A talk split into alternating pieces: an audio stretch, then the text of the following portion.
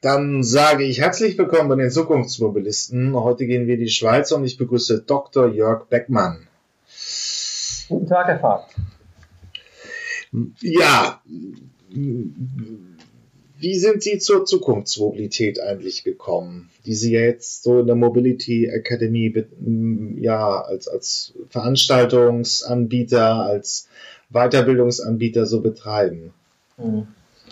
Ähm, auf meiner Reisen durch die verkehrsrelevanten Disziplinen eigentlich. Ähm, ich bin von Hause aus Diplom-Ingenieur für Raumplanung und promovierter Soziologe, Verkehrssoziologe ähm, habe in Dänemark gearbeitet, in Brüssel viele Jahre ähm, in der ähm, Verkehrssicherheit unterwegs gewesen und seit zehn Jahren nun verantwortlich für diese Tochtergesellschaft eines Autoclubs, die Mobilitätsakademie. Ähm, und deren Auftrag ist es eben, in die Zukunft der Mobilität zu schauen.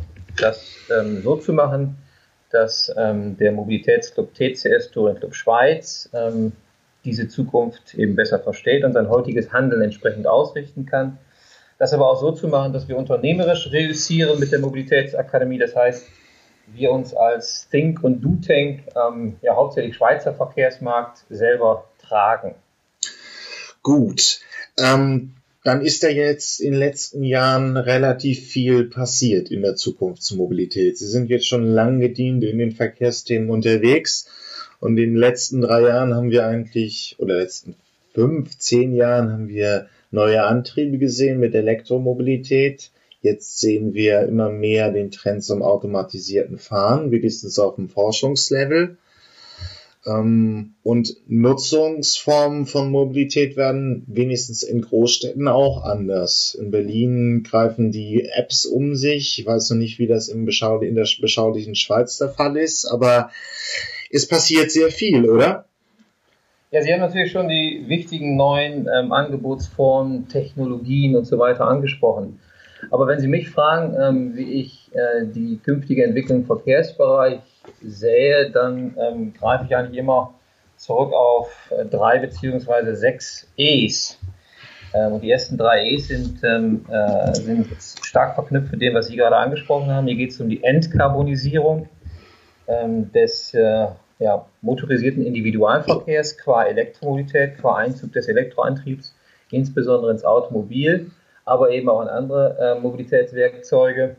Dann die Entprivatisierung, das heißt die Tatsache, dass mit der Share Economy ähm, das äh, Nutzen, das Besitzen von Fahrzeugen, Mobilitätswerkzeugen ersetzen wird, immer mehr ersetzen wird. Und äh, zum Dritten eine Entmotorisierung des ähm, motorisierten Stadtverkehrs insbesondere. Das wird häufig vergessen bei diesen sehr techniklastigen Szenarien, die uns ähm, auch gerade aus der Industrie geboten wird, sei es jetzt autonomes Fahren, sei es Mobility as a Service. Ähm, was wir heute erleben, ist durchaus auch ein, äh, ein Bedeutungszuwachs und eine Renaissance äh, des Velos, wie wir es in der Schweiz nennen, also des Radverkehrs und des zu Fußgehens. Und das sind für mich die drei unmittelbaren ähm, Trends oder Transformationspfade, auf denen wir uns bewegen. Ähm, aber wenn ich dann Zukunftsmobilität auch noch nachhaltig, wirklich nachhaltig gestalten möchte, dann muss ich mir auch, da kommen wir vielleicht im weiteren Verlauf unseres Gesprächs drauf, auf äh, Transformationspfade begeben wie Entflechtung, Entmaterialisierung und Entschleunigung, also stärker äh, in Suffizienzdimensionen denken und nicht nur effizienzgetrieben unterwegs sein, wie wir das typischerweise im Verkehrssektor sind. Da sind jetzt ein bisschen viele soziologischer Begriffe drin. Also Suffizienz bedeutet einfach auch, man muss auch darüber nachdenken, dass weniger Verkehr stattfindet. Genau, ähm, mehr Mobilität oder gleich viel Mobilität mit weniger Verkehr. Oder anders gefragt, wie können wir eben mit äh, weniger Verkehr genauso sinnvoll wirtschaften und erfüllt leben? Ähm, und da gibt es durchaus, ähm, auch wenn das ähm, nicht immer politisch einfach zu vertreten und vermitteln ist, durchaus Möglichkeiten, dass wir das schaffen. Ähm, das beginnt beispielsweise bei solchen Geschichten wie dem äh, Ridesharing oder Carpooling. Ähm, Im geteilten Auto, in der geteilten oder auf der geteilten Fahrt, vielleicht auch im geteilten Auto, ähm, bin ich eigentlich genauso mobil, erzeuge aber weniger Verkehr. und da sehen wir schon, dass gewisse ja, neue Geschäfts- und Anwendungsformen, Geschäftsmodelle und Anwendungsformen ähm, dieses Suffizienzkriterium unter Umständen auch erfüllen können und werden. Ähm, Die, und die wären? Also es wäre Ridesharing, das wären mobil, äh, ja, App-basierte Mobilitätsdienstleister. Was wäre für Sie da noch der Punkt? Ähm, ein wichtiger Punkt, und das ist eigentlich mein Lieblingsbeispiel, ähm, ist ähm, Cargo Bike Sharing. Ähm, wie Sie vielleicht bei den Recherchen auch gesehen haben, sind äh, wir mit der Mobilitätsakademie seit einigen Jahren mit einem Sharing-Angebot im Bereich E-Cargo Bikes unterwegs. Das heißt, wir haben 2015 die erste öffentliche E-Cargo Bike Sharing Plattform dieser Welt gegründet und nach wie vor ist es auch die größte. Wir sind in 70 Städten mit unseren geteilten E-Lastenvelos und betreiben etwa 400 ähm, hochpreisige oder hochwertige ähm, elektrische Lastenvelos auf dieser Sharing-Plattform.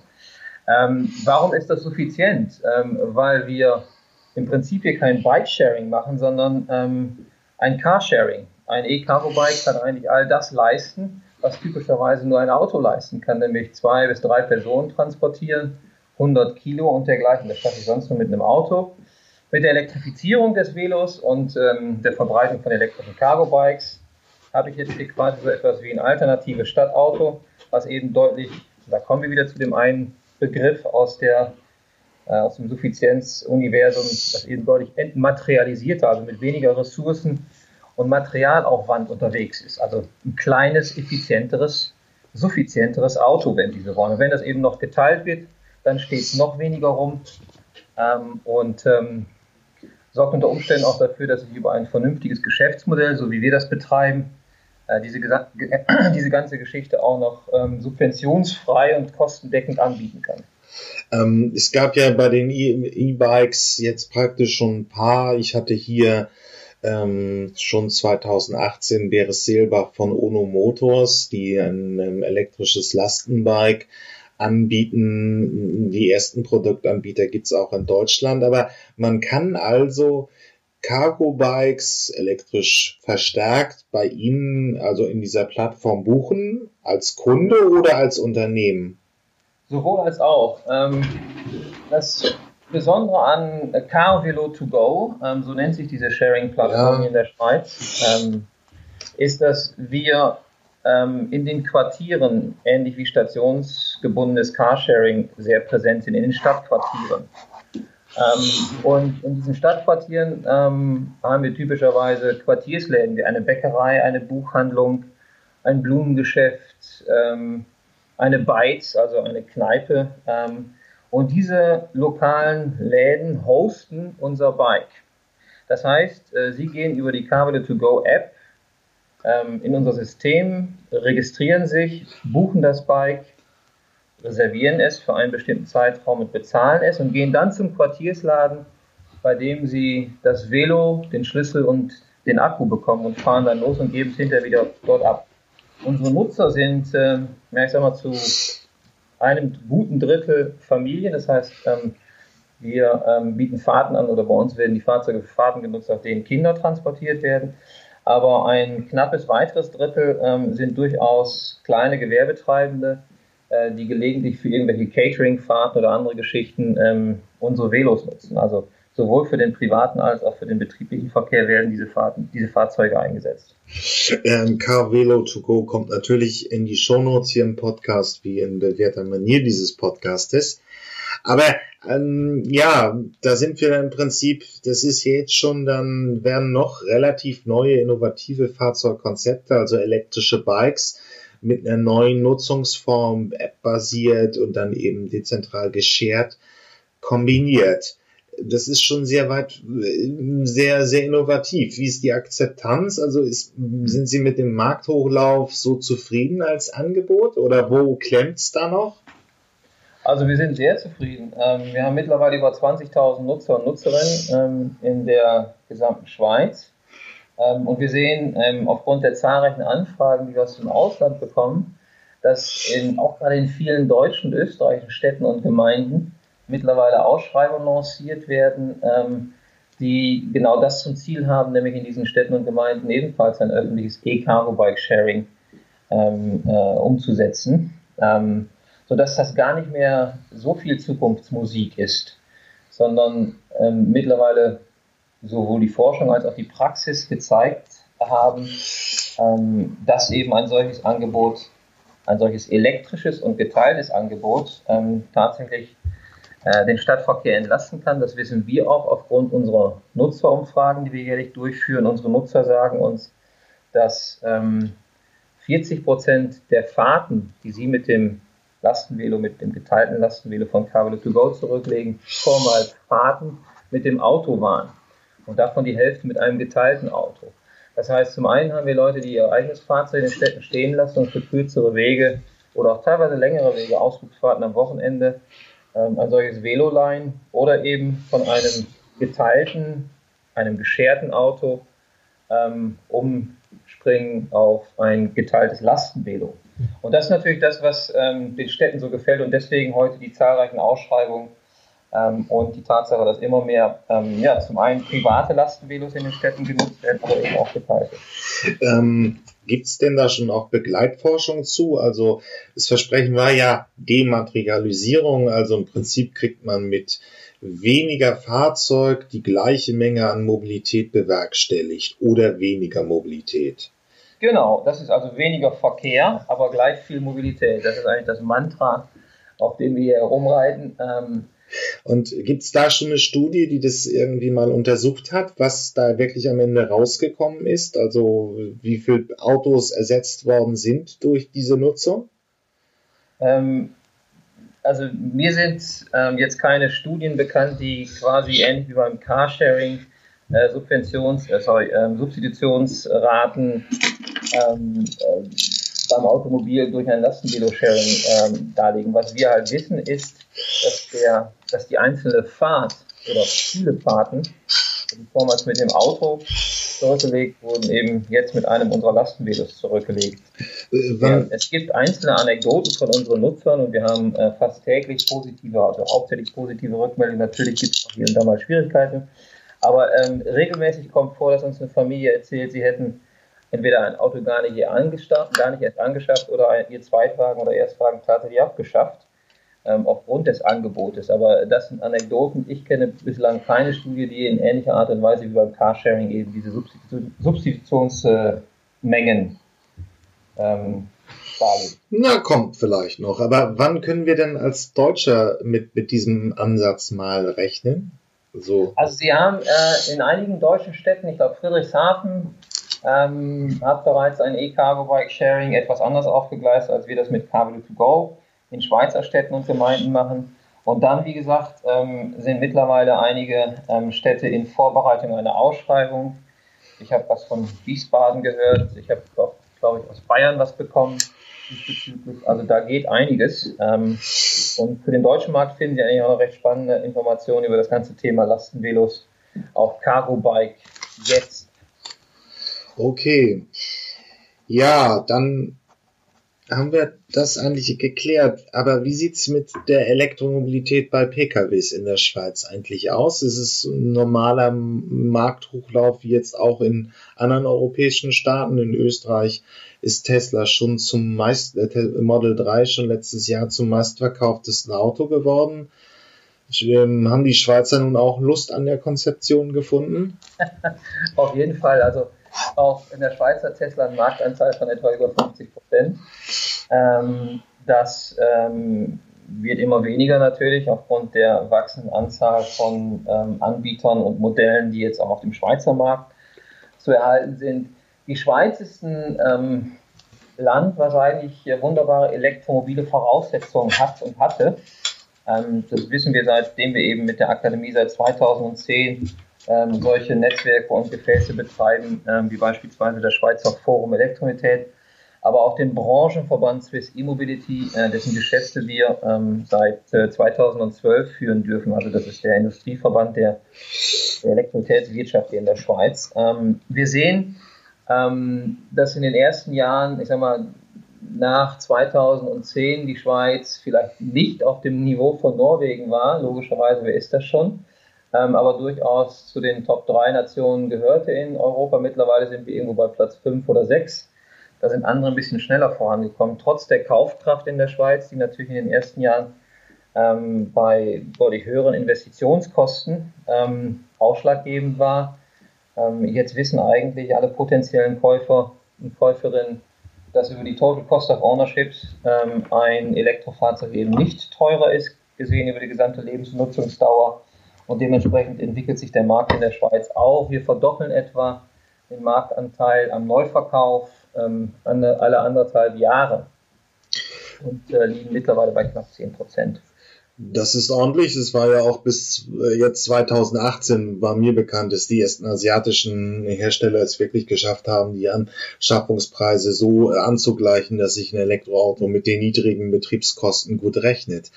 Ähm, aber so als Industriestandort, ähm, was passiert in der Schweiz da in Sachen Elektromobilität? Die Schweiz ist ähm, ein Pionierland und ähm, auch gerade im Bereich der Elektromobilität ein Pionierland. Wir hatten schon vor 2010 äh, ein hervorragend ausgebautes ähm, Ladenetz in der Schweiz. Park und Charge ist vielen, ist vielen von Ihren Hörern, Ihren Hörern vielleicht ein Begriff. Ähm, und darüber hinaus gab es ähm, in den späten 90er Jahren ähm, ja.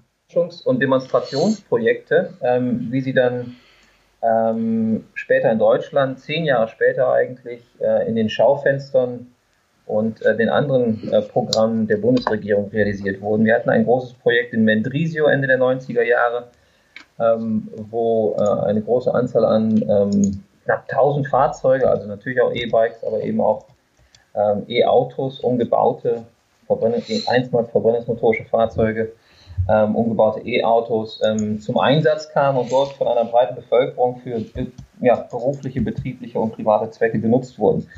Ähm, aus diesen Projekten entstanden sind verschiedene ähm, ja, Regierungsinitiativen und die jüngste heißt die Schweizer Roadmap Elektromobilität. Das heißt, wir haben ein Ziel in der Schweiz, das in dieser Roadmap niedergelegt ist.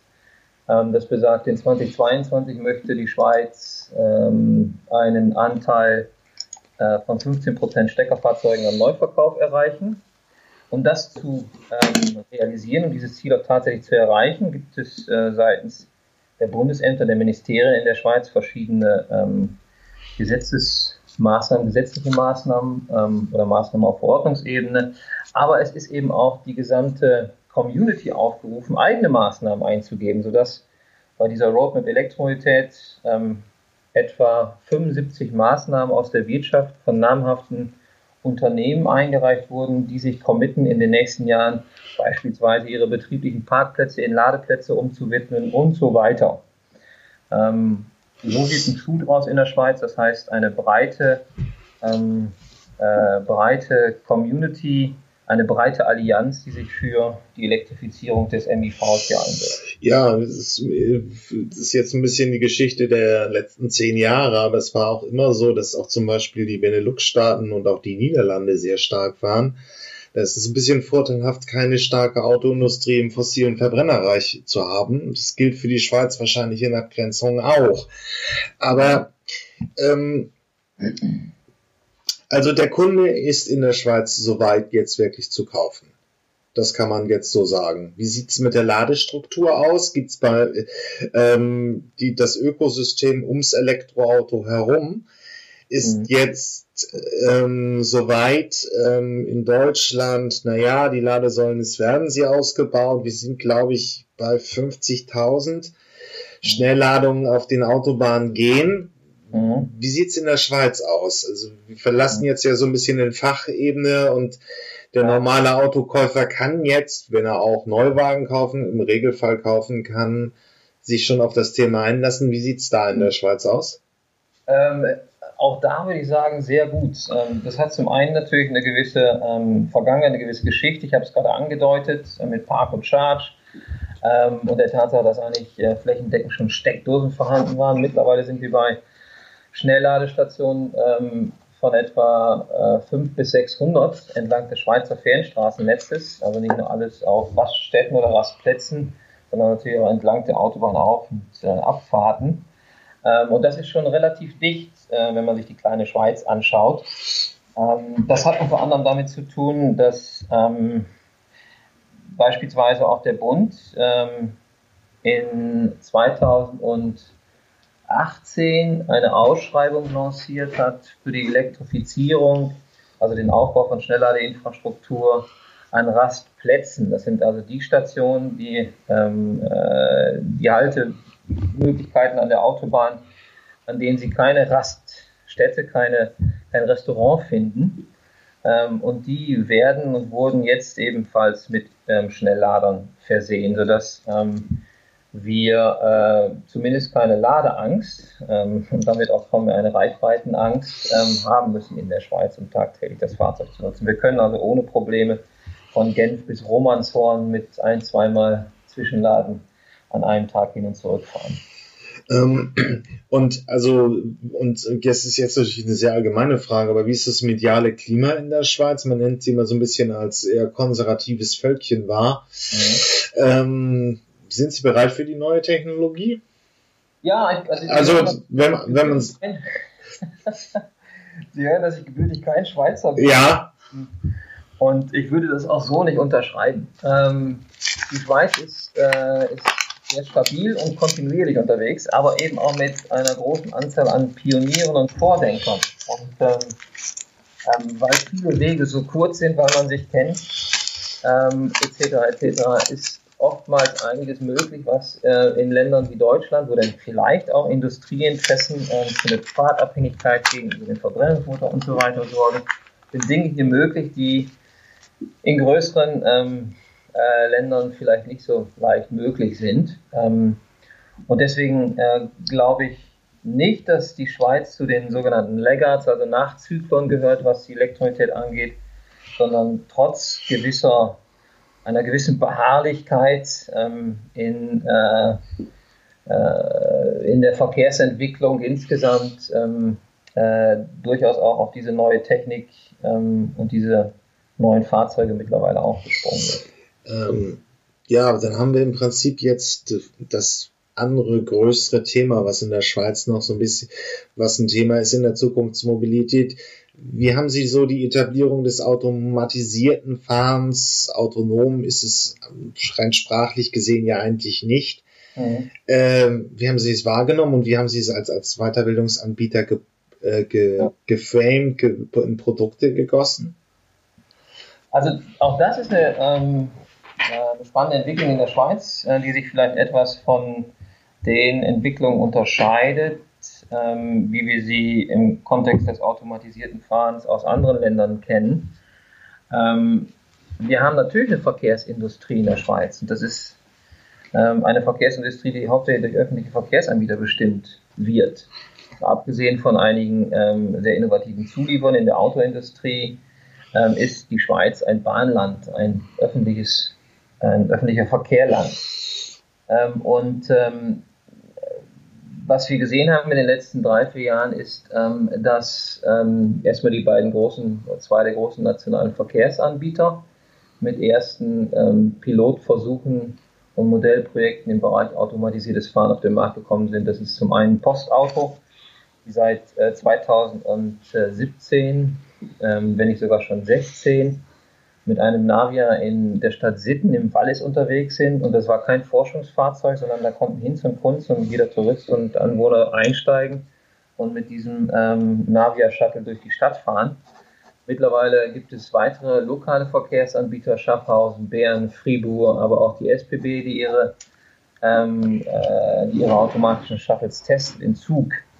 Ähm, und das ist das Besondere hier, ähm, wenn wir über automatisiertes Fahren reden, dann wird es eigentlich vorangetrieben vom äh, öffentlichen Verkehr und weniger von der klassischen Autoindustrie ähm, oder irgendwelchen TNCs, Transport Network Companies oder ICTs äh, wie in Nordamerika.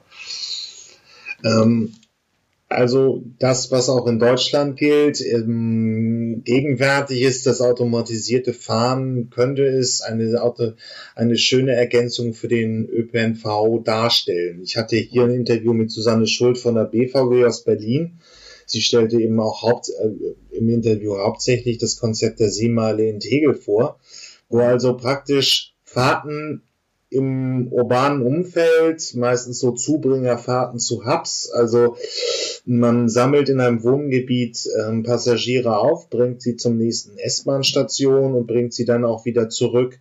Das mhm. sind so im Prinzip die Konzepte, die auch in der Schweiz dominieren.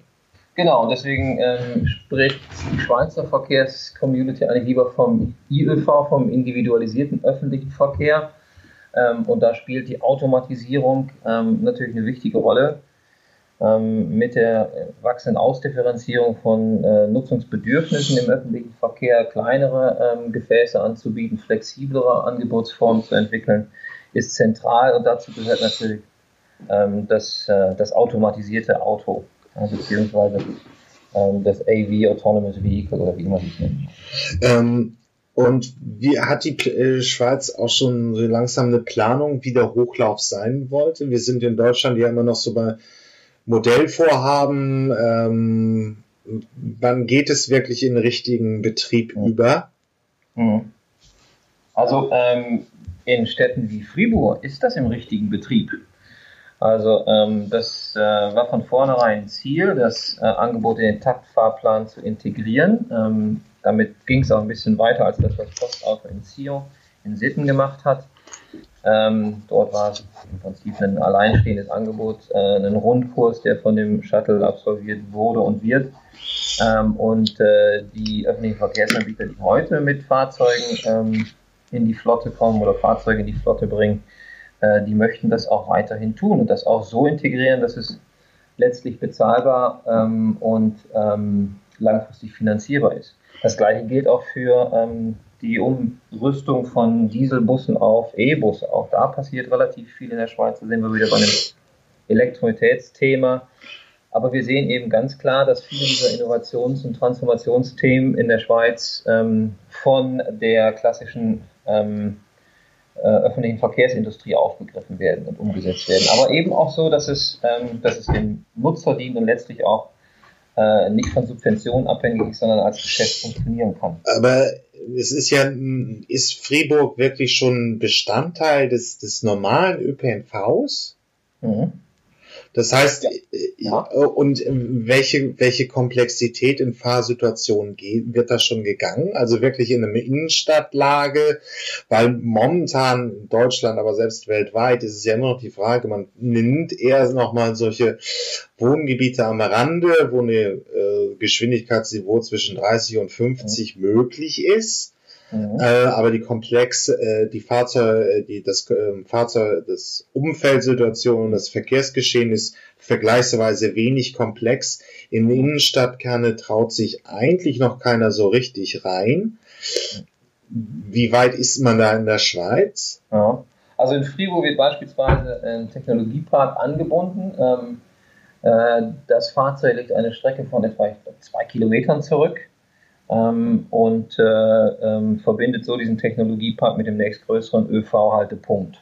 Okay. Auf dieser Strecke ist natürlich schon Missverkehr, äh, Mischverkehr, da bewegen sich Fußgänger, Radfahrer und auch andere motorisierte Fahrzeuge. Ähm, da liegen auch Blätter auf der Straße, ähm, die vom Baum fallen und deswegen bremst es auch mal ab, davon abgesehen. Ja. Kinderkrankheiten, die kennen Sie und die haben wir in den letzten Jahren erlebt bei diesen Geschichten.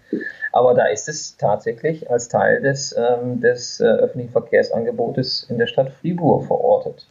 Und das Gleiche machen jetzt äh, Städte wie Bern oder Schaffhausen. Ähm, die schauen natürlich auch, dass ähm, man dort nicht für ein Jahr irgendein Fahrzeug mal ausprobiert, sondern fragen wie kriegen wir das in den Takt?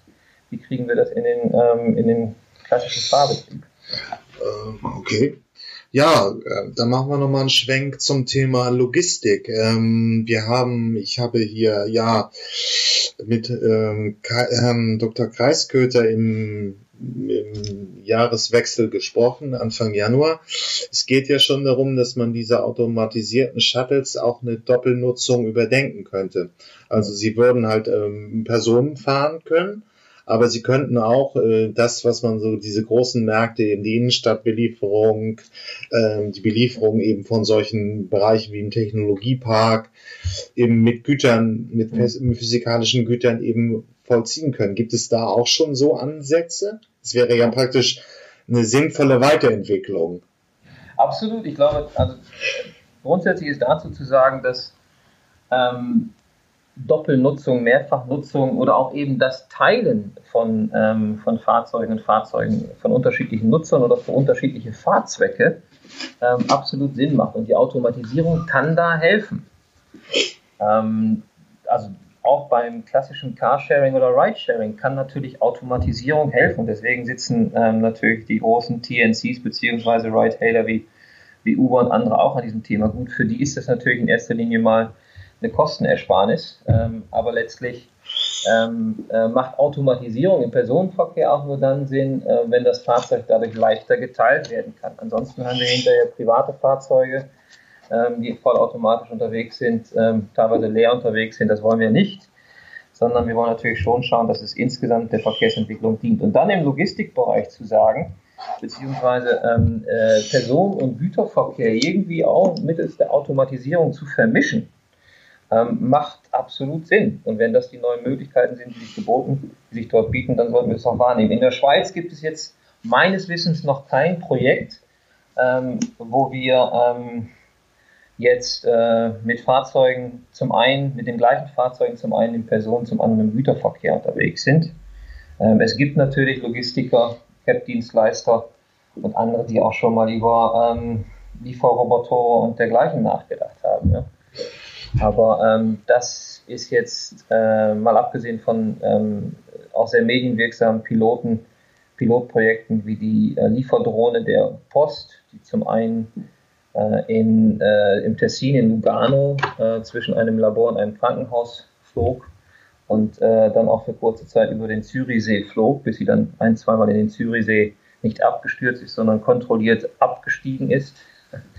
ähm, äh, gibt es natürlich auch solche Vorhaben. Aber ähm, im großen Stil haben wir hier jetzt noch keine ähm, Logistikprojekte, die auf automatisiertes, äh, auf automatisierte Fahrzeuge zurückgreifen. Es gibt auch meiner Kenntnis nach nur noch sehr wenig Fahrzeuganbieter, die das tun. Ähm, aber es könnte natürlich einfach eine sinnvolle Ergänzung sein. Mhm. Weil man ja auch einfach, wenn man auf eine Ebene weiter hochgeht, sich fragt, ja. wir brauchen einfach definitiv weniger Fahrzeuge ähm, vom Klimaschutz her, vom Umweltschutz her. Ähm, und da wäre es sinnvoll, eben Personenshuttles eben auch für den Gütertransport zu nutzen. Und dann, und dann eben eine höhere Auslastung zu haben. Ähm, mit weniger Fahrzeugen das gleiche Mobilitätsvolumen zu stemmen ja. zu können.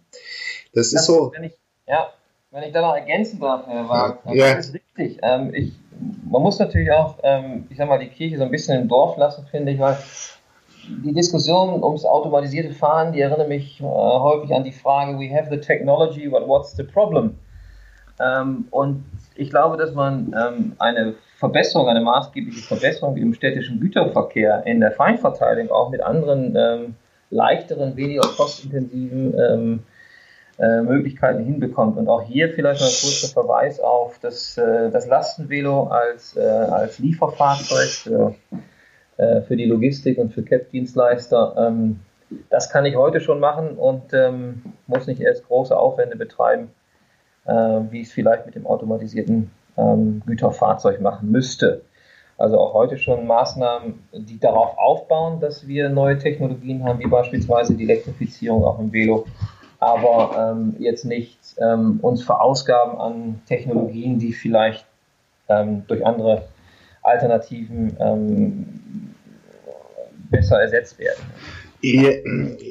Was ich da jetzt so ein bisschen raushöre, ist, dass man fragt, dass im Prinzip also wenigstens die Technologieanbieter in dem Bereich postulieren so, das ist jetzt der größte Scheiß im Universum und es wird einfach alles in der Mobilität plattwalzen. 2030 steigen wir in irgendein geschertes, äh, automatisiertes Robotertaxi und es wird jede Form von Mobilität, auch die alte Fahrradmobilität, auflösen. Es ist günstiger, es ist sicherer, es ist bequemer.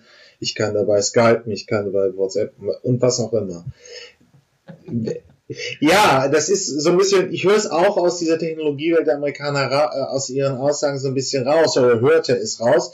Die sind jetzt ein bisschen kleinlauter geworden, weil es doch nicht so schnell geht. Ja. Was gibt's denn aber noch an kleineren Mobilitätskonzepten? Wir haben ja immer mal wieder gehört, ähm, dass das Fahrrad kommt, ist wieder immer noch da, es ist, wird mehr genutzt. Wir haben Lastenkraftfahrräder, die durchaus viele Transporter ersetzen könnten. In der Güterlogistik, die praktisch wenigstens als in Großstädten wahrscheinlich auch den Kleinwagen ersetzen könnten. Was gibt es noch an Konzepten?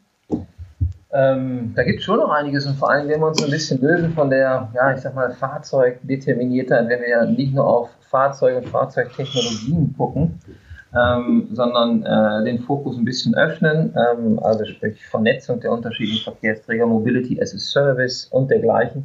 Für mich aber ganz spannend eigentlich Entwicklungen, ähm, die äh, eigentlich an der, an der Quelle der Verkehrsentstehung, der Verkehrsgenese ansetzen, zum Beispiel Coworking. Ähm, und äh, die Tatsache, dass wir natürlich ähm, unsere Verkehrsinfrastruktur extrem belasten, wenn wir jeden Morgen, jeden Abend zur gleichen Zeit ähm, von zu Hause zur Arbeit und wieder zurückfahren.